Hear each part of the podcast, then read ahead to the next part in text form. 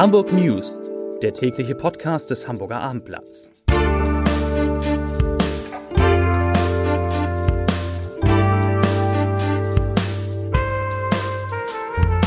Moin, mein Name ist Lars Heider und heute geht es um immer mehr Ausländer, die in Hamburg die deutsche Staatsangehörigkeit beantragen. Weitere Themen es gab Aufregung im Dammtorbahnhof, es gibt Vorfreude bei Musicalfans und es gibt eine Warnung an Hundebesitzer. Dazu gleich mehr. Zunächst aber wie immer die Top 3.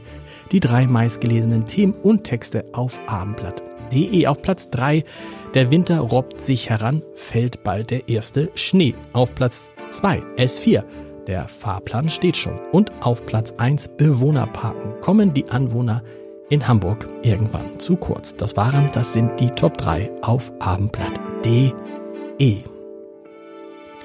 Immer mehr Ausländer wollen Deutsche werden. Am 31. Oktober waren in Hamburg 21.789 Anträge in Bearbeitung, 2.819 mehr als noch ein halbes Jahr zuvor. Das ist ein Plus von knapp 13 Prozent. Eingebürgert wurden bisher bis zum 8. November gehen die Zahlen da 6.279 Frauen und Männer, nur fünf weniger als im gesamten Vorjahr. Also da gibt's eine neue Steigerung. Und die größte Gruppe, da kommen jetzt ein paar Zahlen, stellen die Syrer mit 1.938 Neubürgern, gefolgt von Afghanen 734 und Iranern 596. Während die Zahl der Anträge stetig steigt, dauert deren Bearbeitung allerdings immer länger. Die durchschnittliche, durchschnittliche Bearbeitungszeit lag Anfang 2020 noch bei fünf Monaten, jetzt liegt sie bei elf Monaten. Ein herrenloser Koffer am Bahnhof Dammtor hat heute Morgen, ich war live dabei, die Hamburger Bundespolizei in höchste Alarmbereitschaft versetzt. Die Halle der Station wurde für Fahrgäste gesperrt, Sprengstoffexperten rückten an. Doch nachdem die Beamten das Gepäckstück geöffnet hatten, konnten sie Entwarnung geben. Wie, was war passiert? Gegen neun Uhr wurde das Sicherheitspersonal im Bahnhof auf den Koffer aufmerksam. Und nach Information des Armblattes hatte die Auswertung einer Überwachungskamera ergeben, dass sich der Besitzer dieses Koffers verdächtig verhalten habe. Umgehend wurde der untere Bereich des Dammtor Bahnhofes gesperrt. Dort befinden sich, das weiß man, wenn man ein bisschen Bahn fährt, Kioske und jede Menge Gastronomie. Und dann hat es etwas gedauert, bis die Spezialisten eingetroffen waren und die konnten dann relativ schnell Entwarnung geben. Der Koffer enthielt nur Reiseutensilien. Ich bin gespannt, was denn der Besitzer sagt, warum er ihn da hat stehen lassen. Kennen Sie Hushkeys, Coxer Spaniel oder Crack Russell Terrier? Diese Wortschöpfung meines Kollegen Henrik Blombach haben einen ernsten Hintergrund, denn immer häufiger landen Vierbeiner bei Tierärzten, weil sie Cannabis, Ecstasy oder Heroin gefressen haben. Das sei deutlich mehr geworden, sagt etwa die Tierärztin Susanne Elster. Hintergrund ist offensichtlich, dass die Tiere bei Spaziergängen Drogenverstecke aufspüren und dann die dort versteckten Drogen verzehren.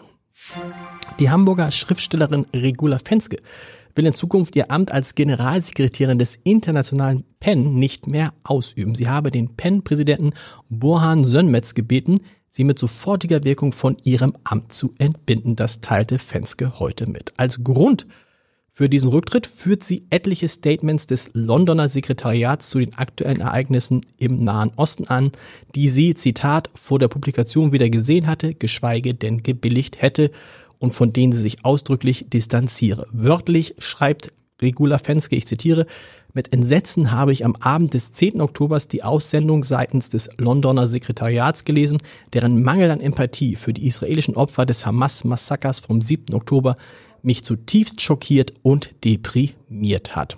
Zitat Ende. So rief der PEN Israel dazu auf, sofort die illegale Besetzung aller palästinensischer Gebiete zu beenden. Israels Vorgehen im Nahen Osten nannte die Vereinigung ein Apartheidssystem, mit dem das palästinensische Volk seit Jahrzehnten konfrontiert sei. Ja, und das äh, will Regula Fenske nicht mehr mittragen und hat deshalb ihr Amt als Generalsekretärin der Autorenvereinigung PEN zurückgegeben.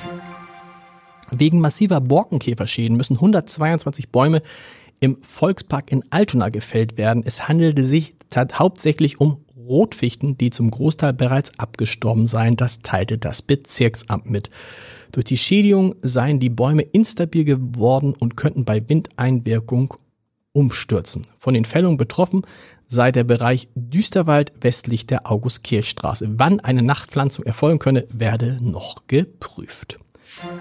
Was wäre, wenn die tragische Liebesgeschichte von Romeo und Julia nicht mit dem Tod beider zu Ende gegangen wäre, sondern sich Julia stattdessen für das Weiterleben entschieden hätte? Diese Geschichte erzählt das Musical Anti Julia, das im Herbst 2024 nach Hamburg kommen soll.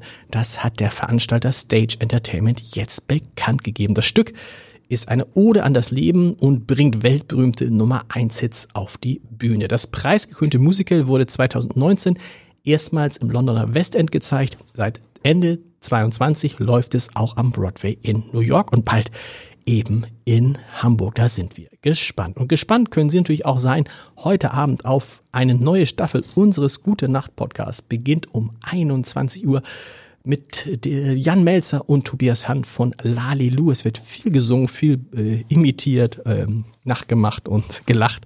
Fünf Minuten jeden Abend um 21 Uhr. Und wenn Sie dann morgen früh aufwachen und nicht vergessen, Bäcker am Morgen. Unser ah, neuer, immer noch neuer, kann man sagen, und sehr, sehr beliebter Start in den Morgen ab 6 Uhr auf www.abendblatt.de slash podcast. Und wir hören uns mit den Hamburg News morgen wieder um 17 Uhr. Bis dahin. Tschüss.